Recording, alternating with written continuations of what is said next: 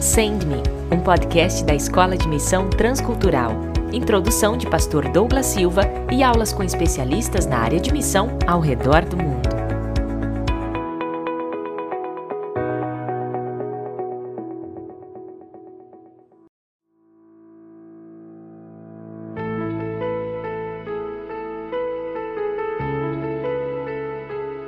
Aula de hoje nós vamos falar um pouquinho sobre contextualização. Quando eu olho para a vida de Jesus e o seu ministério, eu percebo que Jesus ele tinha algumas características muito importantes quando falamos a respeito de contextualização. Por exemplo, Jesus sempre estava pronto a ouvir as necessidades das pessoas, saber o que elas queriam, o que elas precisavam, ou até mesmo qual eram as suas expectativas. Pois bem, isso fazia com que Jesus pudesse ter uma noção maior ou melhor de como ele poderia poderia ajudar aquela pessoa, entendendo também o contexto em que ela estava inserida, o contexto em que ela vivia. Pois essas características precisam ser observadas e também praticadas por aqueles que querem pregar o evangelho de forma contextualizada. E hoje, para falar sobre este assunto, sobre este tema, nós vamos ouvir mais uma vez o pastor Dieter Brum ou Dieter Gustavo, para alguns que já o conhecem aí, né? O pastor Dieter já esteve conosco participando, e eu fico feliz que ele vai poder falar sobre este assunto, porque eu entendo que ele é um dos camaradas mais capacitados para falar sobre contextualização.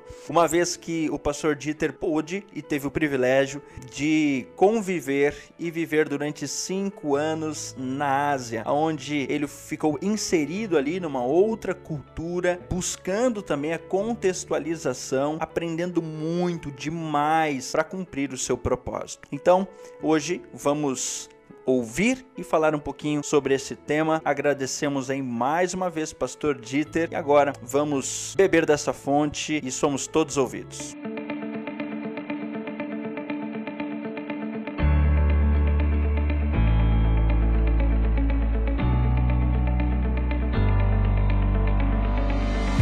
Olá, meu amigo, minha amiga, tudo bem contigo? espero que você esteja aí bem de saúde. Não sei se estou falando contigo pela manhã, tarde ou à noite, mas independente disso, quero te parabenizar por estar aqui acompanhando essa série tão especial. O meu nome é Dieter Bruns, eu sou pastor, sou coordenador do Instituto de Missões aqui da União Sul e também trabalho aqui no IAP, que é o nosso Instituto Adventista Paranaense. Né? Aqui no IAP nós temos uma agência de voluntariado que chama-se Ativa. Se você quiser acompanhar um pouquinho das atividades de voluntariado, de missão aqui do IAP, segue lá a gente no Instagram, é Ativa Voluntariado, tudo junto. Você sabe que a gente tem falado muito aí né, do preparo para a missão, do preparo para o voluntariado. E hoje eu quero conversar com você sobre algo que é talvez o grande centro do processo de voluntariado. Hoje eu quero conversar com você sobre aquilo que talvez seja o grande cerne, o grande centro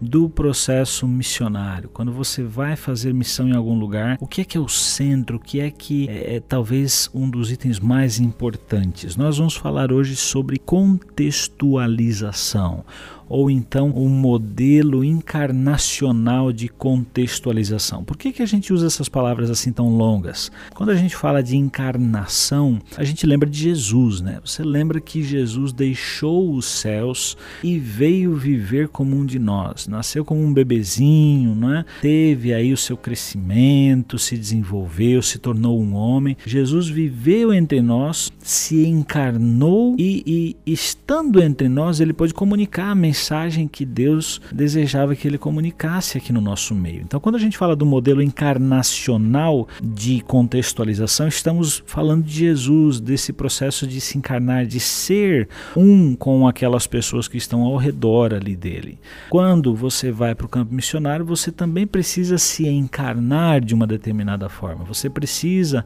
compreender como é a vida no local e viver de forma próxima, parecida com as pessoas. Mas é claro isso precisa ser feito com uma série de critérios. Então, a gente vai mencionar bastante a palavra contextualização. Sempre que eu falar hoje de contextualização para você, entenda esse ato de, de é, tentar fazer ficar parecido, é, tentar transmitir de uma forma que seja compreensível aquilo que você deseja transmitir. Quando a gente fala em contextualização, em resumo, nós estamos basicamente traduzindo o evangelho para a cultura local. Não é? Existe uma frase é, sobre contextualização que fala o seguinte: contextualização envolve apresentar as verdades imutáveis do evangelho dentro dos contextos dinâmicos de cultura e cosmovisão. Ou seja, contextualizar o evangelho é, é no meio de uma sociedade que muda tanto, tem tantas coisas acontecendo todo o tempo aí, não é?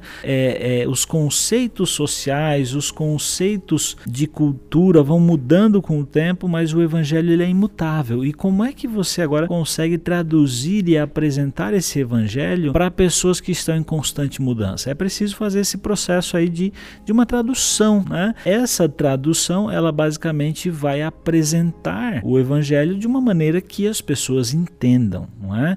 Então veja, a gente tem que lembrar de alguns detalhes nesse processo todo aí. É, esse processo de, de encarnação, esse processo de contextualização, como eu falei para você, começou é com Deus, né? No jardim do Éden, Deus vinha todos os dias para se encontrar com o seu povo, com Adão e Eva, com a, as suas as suas criaturas. E aí veja, Deus vinha, se encontrava pessoalmente com o ser humano para se identificar com o ser humano. O tempo passou e lá no tabernáculo, no deserto, Deus também se apresentava, agora de uma forma talvez não tão visível, mas ainda assim se via através de uma nuvem a presença de Deus. Você tem também é, outros exemplos, não é? Quando os profetas falavam, falavam em nome de Deus.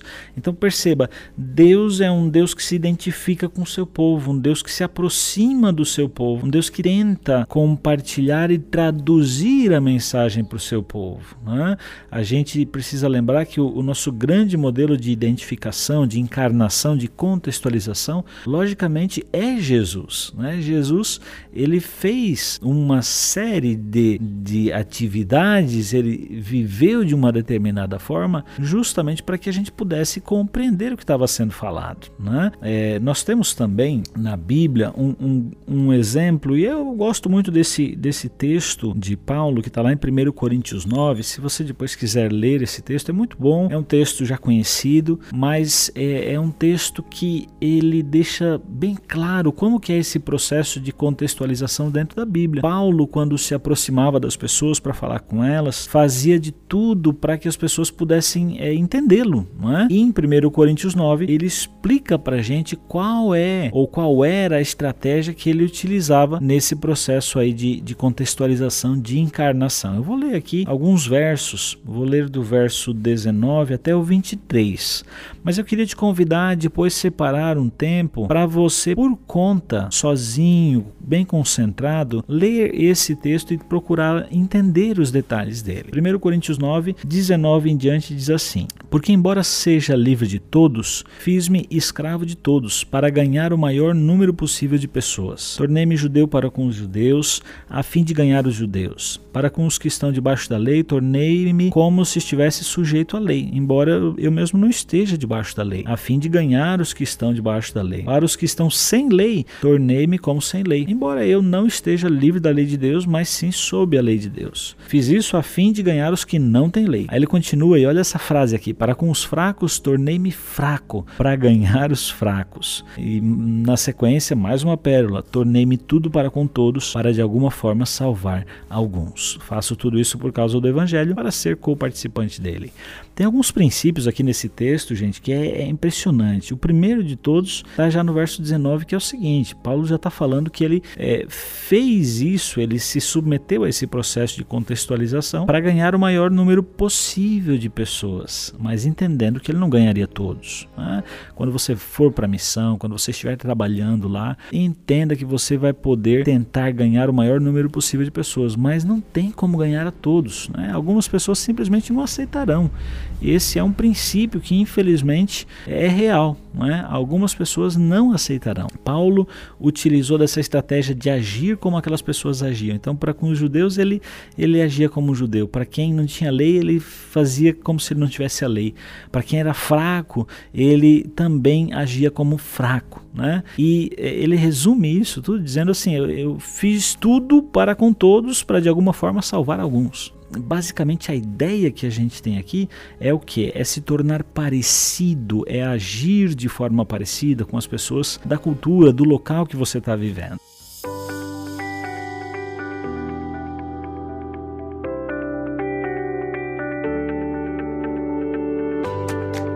Interessante porque existe um grande missionário, um dos grandes missionários da história, chamado Hudson Taylor, que foi o primeiro missionário que foi enviado para o interior da China. Né? E a história fala que Hudson Taylor, quando ele foi enviado, é, na verdade ele decidiu ir, mas aí buscou suporte e uma, uma determinada associação o enviou para o interior da China. Fala que quando ele chegou lá, ele viu que as pessoas se vestiam diferente, tinham um corte de cabelo diferente, e para que ele pudesse ser mais bem aceito, no contexto contexto que ele estava vivendo lá no interior da China, ele passou a vestir-se como os chineses. Ele cortou o seu cabelo como os chineses e passou a ser identificado ali no meio dos chineses como sendo uh, alguém muito próximo deles. É? Ele aprendeu a língua, foi responsável por ajudar a traduzir a Bíblia. Então há, há uma série de, de atribuições do que o Hudson Taylor fez que basicamente descrevem aqui o que Paulo também estava querendo dizer em 1 Coríntios 9. Esse processo de contextualização, de encarnação, é, ele tem que ver sim com essa coisa de como se portar dentro dessa sociedade.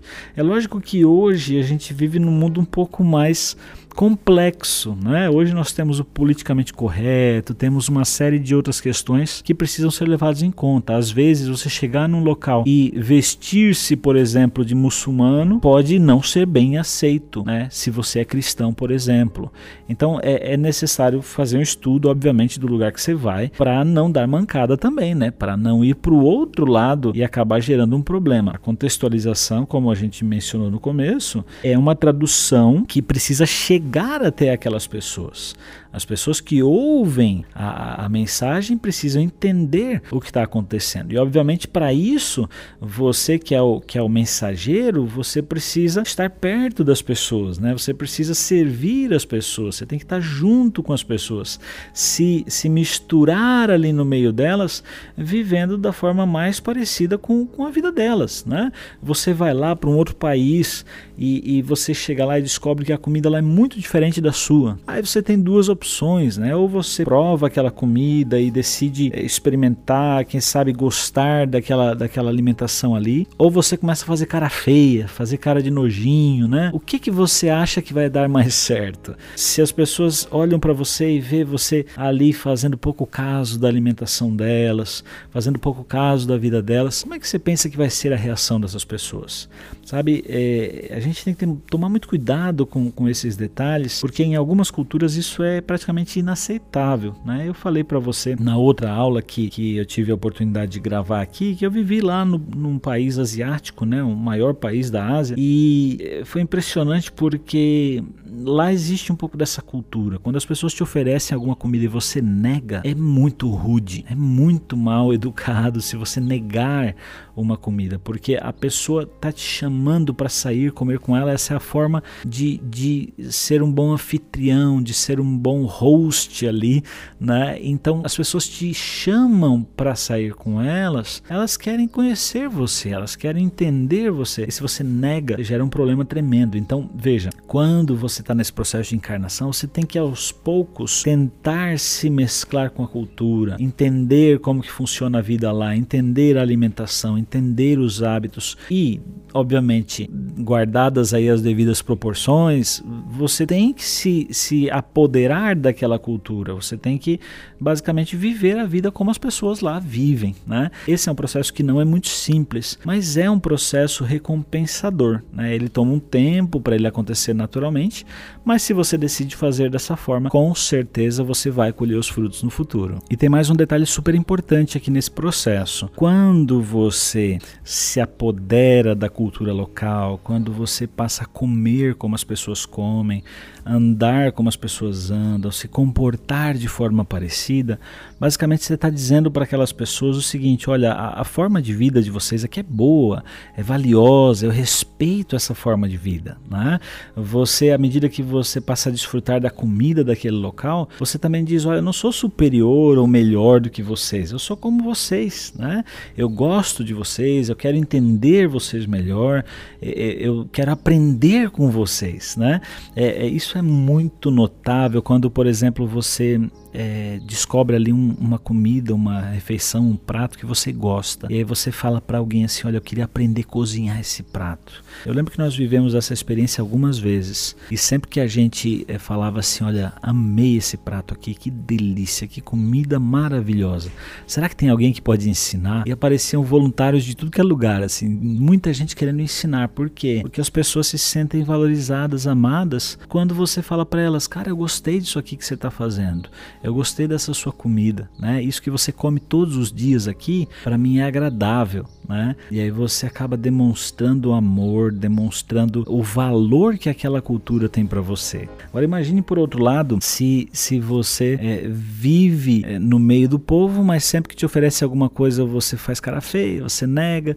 E eu falo isso porque a gente teve a oportunidade de, de conviver com pessoas que infelizmente fizeram isso, né? Dentro de um contexto de missão, é, a gente viu um ou dois casos em que a pessoa negou, fez ali cara de, de nojo, sabe? É muito desagradável e, e é muito triste ver isso acontecendo. O processo de, de encarnação, portanto, ele não é um processo simples, porque às vezes você vai comer algo diferente e, e é bem diferente mesmo, né? A foto, o visual é diferente da sua comida que você está acostumado a comer aqui no teu país. Aí você vai para lá, olha para aquilo ali, uma comida toda esquisita para você, você fala, puxa vida, e agora? Como, não como? Então, às vezes, quando você está num, num, contexto diferente e você vê, por exemplo, uma alimentação diferente, se você fica nessa dúvida, é, obviamente que você vai entender o que, do que, que se trata aquele alimento, pode perguntar, mas pelo menos prove, né? pelo menos demonstre algum tipo de interesse, porque com isso você demonstra essa abertura para com as pessoas e as pessoas valorizam isso. Né?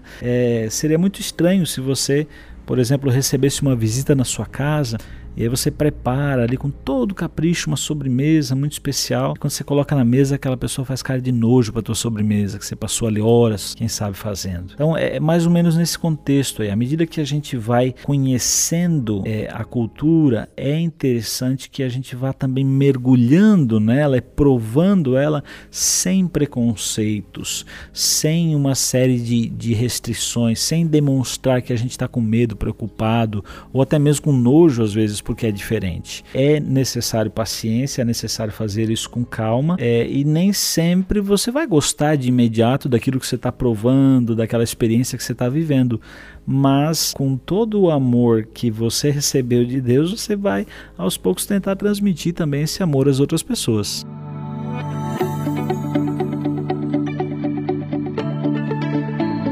Quando se trata de comunicar o Evangelho outro país, numa outra cultura, a gente precisa levar em conta uma série de, de aspectos importantes. O primeiro é que, inevitavelmente, a pessoa que está comunicando o evangelho, essa pessoa que a gente chama de voluntário, de missionário, a pessoa que vai de alguma forma compartilhar esse evangelho, ela precisa compreender também algumas questões. Eu tenho aqui uma citação que foi traduzida assim livremente de um livro que eu acho que ainda não está no Brasil. É um livro é, chamado chamado Introduction to Adventist Mission. É um livro é, que seria traduzido como Introdução à, à, Missão Adventista do Gordon Doss. Ele é o esposo da Cheryl Doss que, que escreveu esse livro que você já conhece, aí, o Passaporte para a Missão. É um excelente livro. Acredito que em algum momento ele vai vir a ser traduzido para o Brasil também. Mas tem uma frase aqui que chama muita atenção. Eu queria ler com você. Talvez a gente leia, vai dando umas pausas aqui para analisar. Ele fala assim: todo comunicador cristão tem um conjunto de métodos habituais, preferidos de comunicação, que são moldados por sua idade, gênero,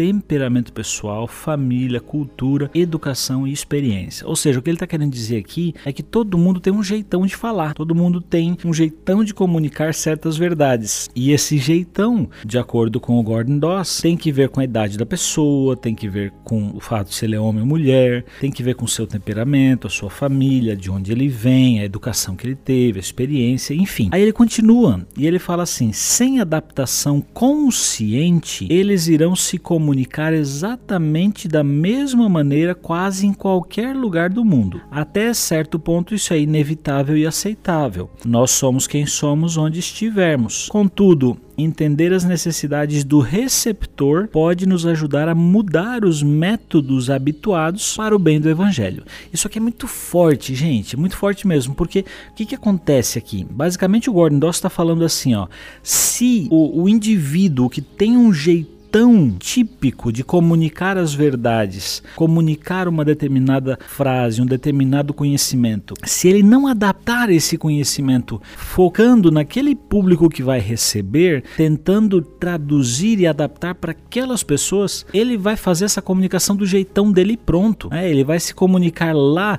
no Japão do mesmo jeito que ele se comunicaria aqui. Qual que é o problema disso? O problema disso é que aí o, o, a efetividade da mensagem ela diminui, né? a eficácia da mensagem ela diminui. Na hora que, a, que o sujeito está comunicando, ele simplesmente está comunicando do jeito dele. Mas isso não significa que o receptor lá, aquela pessoa que está ouvindo, ela está entendendo do jeito que ela interpreta o mundo. Né? Então isso aqui é muito forte, é muito interessante a gente entender isso aqui. Peraí, o que é que eu tenho que fazer então para que quando eu fale a pessoa lá entenda. Aí a importância de conhecer a cultura local, aí a importância de conhecer os hábitos locais, a importância de entender por que, que as pessoas agem de uma determinada forma, por que, que as pessoas têm certas crenças. E se você entende um pouco da realidade da pessoa, você consegue adaptar aquilo que você vai falar. É basicamente a, mesma coisa acontece no mundo do marketing. Né? Às vezes a, a empresa lá, vamos colocar aqui o nome de uma empresa, sei lá, McDonald's, né? Hambúrgueres aí. É, o McDonald's decide fazer uma campanha lá nos Estados Unidos. E eles fazem a campanha focada no público americano. Você acha que essa mesma campanha, se ele levar lá para o Japão e aplicar igualzinho ele aplica nos Estados Unidos, vai ter os mesmos resultados? Certamente não. Da mesma forma que no Brasil a campanha também vai ser outra. Por quê? Porque o foco é quem? É o receptor, aquela pessoa que está ouvindo, aquela pessoa que está recebendo a mensagem. Nesse processo de, de é, contextualização, a gente precisa entender isso aqui. Né? Existe um processo de comunicação envolvido aí. Né? E o que, que é comunicação? Que elementos que existem na comunicação? Primeiro que você, quando comunica algo, você envia uma mensagem. Mas o fato de você enviar não significa que o outro recebeu. Receber já é o segundo passo. Agora, o fato dele receber não significa que ele entendeu. Ele ainda vai precisar entender Aí depois tem mais um passo que ele vai precisar responder a sua mensagem e quando ele responde, aí você confirma que aquilo que você enviou foi recebido, entendido e você teve esse retorno. Então perceba, comunicação tem uma série de passos. Quando a gente comunica no nosso idioma, a gente já entende esses passos. Imagine você agora comunicando num outro idioma, numa outra cultura, numa outra realidade. Então isso é importante você entender e, e perceber assim, como é que eu faço então para que esses passos da comunicação aconteçam da melhor forma? Então vamos pensar. Eu vou enviar a mensagem, tem que ser clara, tem que ser simples, tem que ser fácil da outra pessoa entender, receber aquela mensagem. E ela precisa de alguma forma responder, né? Ela às vezes vai responder com um gesto de mãos, fazendo, olha, é, no nosso caso a gente faz o, o, o dedo para cima, né? O joinha que a gente chama. Entendi, né? Talvez em outra cultura não seja assim que a pessoa responda, talvez ela vai simplesmente balançar a cabeça, talvez ela vai escrever alguma coisa, vai falar alguma coisa, mas aos poucos você vai percebendo esses elementos da comunicação e você vai tendo que adaptar a sua mensagem a isso aí. Como é que é uma, uma comunicação transcultural, uma comunicação fora da sua cultura que é efetiva? Primeiro que quando você comunica algo na língua nativa da pessoa, você consegue comunicar melhor. Como é que funciona esse processo de comunicação quando você está em outra cultura? Como é que você faz para comunicar do jeito certo que a pessoa entenda? O primeiro segredo é, é justamente sempre que possível falando a língua da pessoa. Porque, por exemplo, se você está aqui na sua casa e vem alguém lá é, é, do outro lado do mundo, lá, sei lá, da Tailândia, e a pessoa vai falar com você, é, se ela falar a língua dela, vai dar muito certo, né? A não ser que você fale tailandês. Ela pode falar inglês e talvez você entenda, mas se ela falar português, com certeza você vai entender. Né? E, e, o grande detalhe é que, além de você entender, você ouvindo um, um, um, gringo, né, um estrangeiro falando a sua língua, você vai falar: puxa vida, que legal, ele fala a minha língua. Esse mesmo sentimento existe quando você vai para outra cultura. Né? Não existe nenhuma língua mais doce para o ouvido de uma pessoa que a sua própria língua. Por isso que nesse processo de encarnação, de contextualização, é, você aprender a língua lá do local é essencial. Então, de repente, você sai do Brasil e vai fazer é, é, missão na Espanha, né? você tem que falar espanhol. Vai fazer missão na Rússia, você tem que aprender o russo. Ah, pastor, mas eu não tenho ainda o domínio da língua. Ah, então, aprenda, obviamente, a língua ponte, né, que é o inglês. E quando você chegar lá, você vai, estuda, se esforça e também vai dar certo. Outra coisa importante aí nesse processo de, de comunicação fora da sua cultura, transcultural, é, é entender a idade da, das pessoas e também o gênero. Porque veja, dependendo da cultura, o respeito aos idosos é, é a forma mais rápida de você ganhar atenção ali. Né? Se você respeitar os idosos, você também vai ser ouvido. Né? A questão de, em alguns contextos, a comunicação ela ter que existir, por exemplo, uma mulher só pode falar com uma mulher ou um homem só pode falar com um homem. Isso existe em várias regiões do nosso planeta. Né? Se de repente você quebra essa regra e você vai lá como homem falar com uma mulher, dependendo do país, você pode ser preso. Né? Você pode ser é, é, rejeitado ali por aquele grupo porque você não seguiu a, a regra cultural. Né? Então esteja atento a essa questão de idade, a questão de gênero também. Se vai falar com homem, se vai falar com mulher, como vai falar, não é? De forma geral, tem um dado que fala o seguinte: que mais de 60% da população vai ter muito mais facilidade para aprender ouvindo algo do que vendo, lendo alguma coisa. Então por isso que é uma dramatização, contar uma história, tentar ilustrar da melhor maneira possível algo que você está ensinando é uma ferramenta muito forte, né? E aí, claro, você pode usar aí vídeos, né? Podcasts, você pode é, criar o conteúdo ali local, entendendo com as pessoas ali o que que poderia ser transmitido, como transmitir da melhor forma, né? Mas é fato que se você segue algumas dessas dicas, como falar a língua da pessoa, né? É, é tentar respeitar os idosos, entender se você pode falar com mulheres ou homens, como que você vai falar. Se você segue essas regras, você vai entendendo como fazer uma comunicação efetiva, uma comunicação que chegue ao coração daquelas pessoas.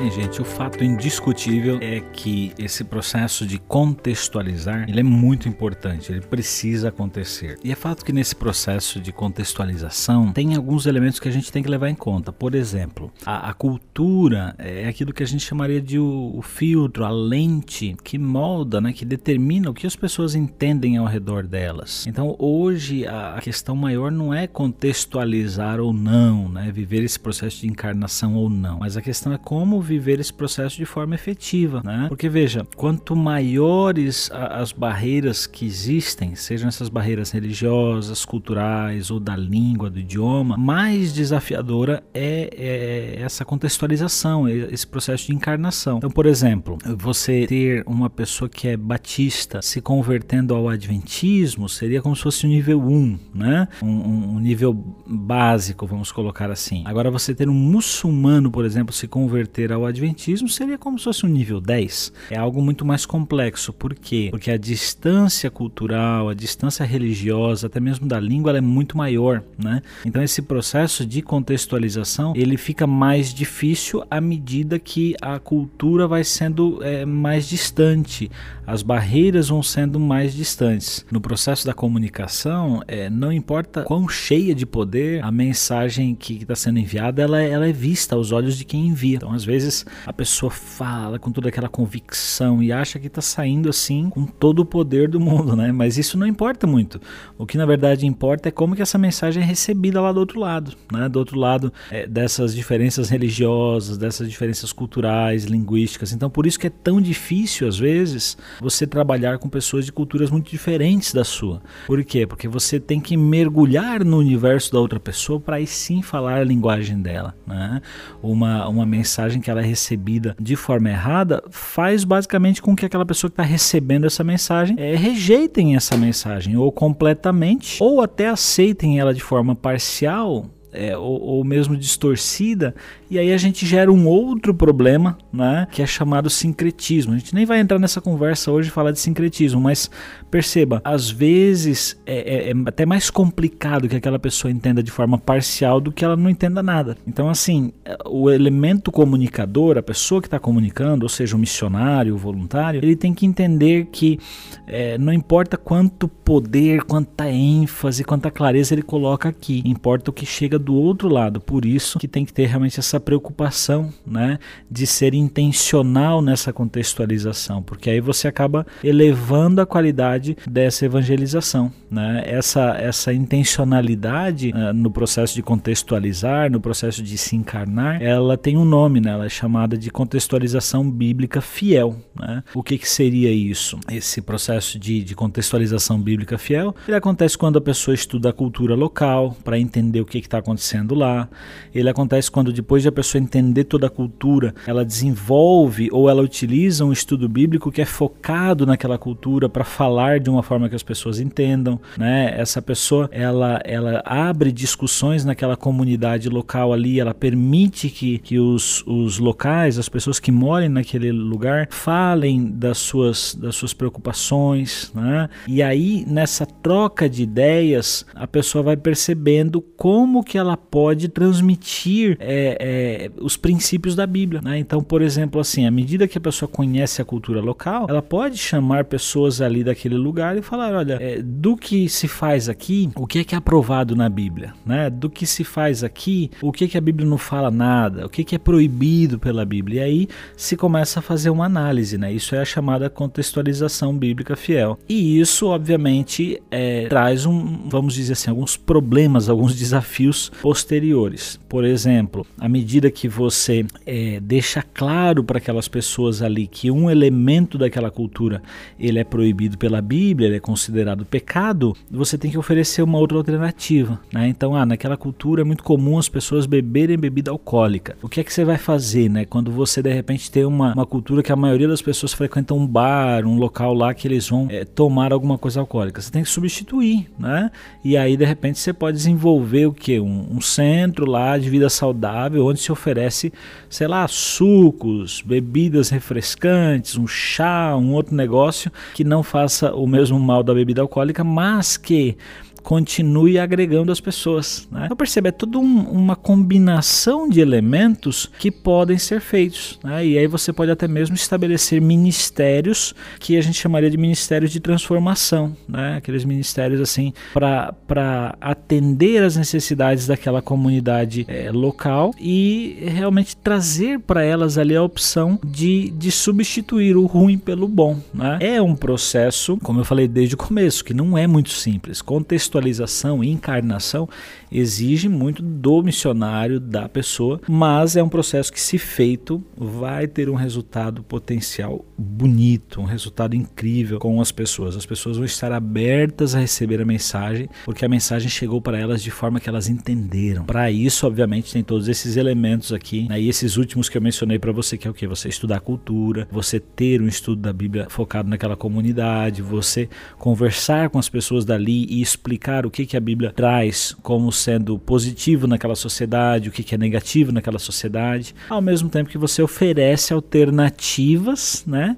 Tira o que é pecado, coloca uma coisa boa no lugar e aí começa a criação de ministérios naquele local. Todo esse processo, ele obviamente demanda tempo, demanda paciência, mas ele traz uns resultados muito interessantes, né? O, o evangelho, ele é, é um chamado para uma vida toda de fidelidade. Então, a igreja, ela, ela, ela passa a ser, ela é parte de uma comunidade cultural, ela é parte do povo de Deus, né? Então, esse processo de contextualizar nada mais é que uma tarefa diária da igreja, né? Da gente viver fielmente o evangelho e ao mesmo tempo transmiti-lo numa cultura que é moldada por crenças totalmente diferentes, né? Você vai concordar comigo que hoje o mundo anda numa direção, né? Sempre foi assim, na verdade, né? O mundo anda numa direção, a igreja anda em outra, totalmente distinta. E para compartilhar do evangelho, você precisa fazer é, é, uma etapa, um processo. Então, a contextualização nada mais é do que a tarefa diária, né? De você é, encontrar maneiras de viver o evangelho em todos os aspectos da sua vida, né? mesmo em meio a uma cultura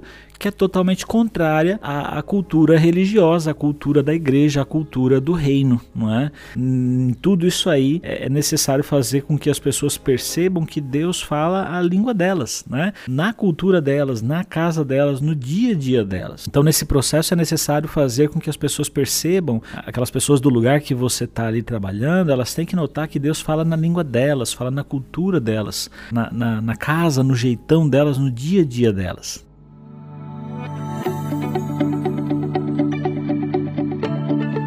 Claro que é, nem todo mundo vai aceitar é, é, esse evangelho, nem todo mundo vai aceitar que você vá lá e traduza e entregue esse evangelho de uma forma que ela entenda. É obviamente que vai ter momentos em que vai haver confronto, né, é, da palavra com a cultura. Isso pode acontecer e até mesmo a rejeição da mensagem bíblica, né? O próprio Paulo falou que ele fez de tudo, de todos os modos, para salvar alguns, porque nem todos, obviamente, vão aceitar tudo mas é possível sim que muitos aceitem, que muitos sejam transformados por esse evangelho, entendam o que você, como missionário, quis passar para eles e aceitem. E aí, para finalizar, eu queria é, falar assim, trazer três perguntas que é, quem apresenta essas três perguntas é um brasileiro estudioso de missiologia chamado Ronaldo Ligório. Questões que a gente deve fazer quando a gente está num ambiente de uma cultura diferente da nossa e quando a gente apresentou a mensagem bíblica, ela já foi pregada, aí a gente deveria fazer essas três perguntas para entender se deu certo ou não, se as pessoas entenderam ou não. É basicamente um, é, como que a gente chamaria isso? A regra de três, né? Você fazer o teste no final para ver se, se funcionou. Então, a primeira pergunta é a seguinte: será que as pessoas que ouviram o evangelho, elas percebem ele como como sendo uma mensagem relevante no seu universo, na sua vida, no seu cotidiano? Porque se elas não perceberem o evangelho como sendo relevante, obviamente não aceitarão ele, não é? A segunda pergunta é assim: será que eles entendem os princípios cristãos e a relação desses princípios com a cosmovisão, com a cultura local? Será que eles entenderam o que que a Bíblia apresenta como algo que é que é positivo que deve ser feito, o que, que a Bíblia apresenta como sendo pecado, eles compreenderam essa relação dentro da cosmovisão e da cultura deles. E a terceira, eles já aprenderam a aplicar os valores do evangelho como uma resposta para os conflitos que eles têm no dia a dia deles. Então, por exemplo, assim, a pessoa às vezes até entendeu o que é pecado, o que não é, ela acha que o evangelho é relevante, mas ela não consegue aplicar. Ela, ela continua com os mesmos hábitos de sempre, ela não fala para ninguém que ela é um, um cristão recém-convertido. Então, é preciso que haja uma aplicação. Né? Se a pessoa, de uma forma geral, responder essas perguntas aí de forma positiva, você conseguiu alcançar aquilo que a gente chama de contextualização bíblica é, fiel. Amigos, esse é um processo muito interessante, né? E eu volto a falar para você no finalzinho aqui do texto lá de 1 Coríntios 9. Leia esse capítulo ali do, do verso 19 até o verso 23. Se quiser ler o capítulo inteiro, leia ele inteiro, porque Paulo ali dá uma receita muito boa, né? Como que a gente faz esse processo de, de contextualização, de encarnação. Não é a coisa mais simples do mundo, mas é algo que precisa ser feito e é algo que obtém resultados muito bons, não é? Quando você vai ler um livro, se você fala só português, por exemplo, e o livro acabou de ser lançado nos Estados Unidos, você não consegue ler, né? mas alguém vai e traduz aquele livro e oferece ele agora aqui no Brasil. E você tem acesso àquela informação. As, as linguagens que vieram do inglês, as, as expressões idiomáticas que vieram do inglês são traduzidas para cá. Né? Então, uma, uma expressão idiomática que lá nos Estados Unidos é falada de um jeito, aqui, quem sabe, o, o autor vai traduzir como e fulano chutou o balde. Né? Estou dando um exemplo qualquer aqui. Quando fala em chutar o balde, a gente entende o que quer dizer. Né? Desistir, é, é ficar revoltado, nervoso, enfim.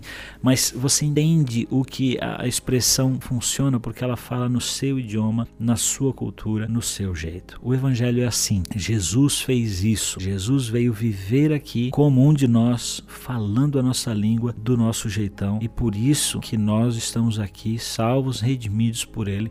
E agora temos esse desafio também de fazer a mesma coisa por outras pessoas. O meu desejo sincero é que apesar aí da complexidade, né, dessa nossa conversa de hoje, é que você entenda o resumo. O resumo é basicamente o que? Para viver o evangelho em outra cultura, eu preciso primeiramente viver dentro do meu coração esse evangelho. Em segundo lugar, eu preciso entender aquela outra cultura, eu preciso aceitar aquela outra cultura e aí sim eu vou ter as condições necessárias para ali traduzir, transmitir esse evangelho de forma que as pessoas entendam, não da forma como eu acho bom, mas da forma como elas vão entender tá bom?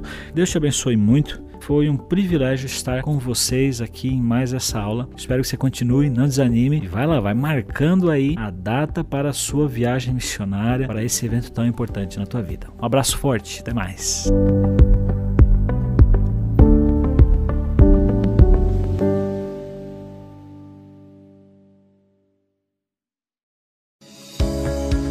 Você ouviu Send Me podcast da Escola de Missão Transcultural.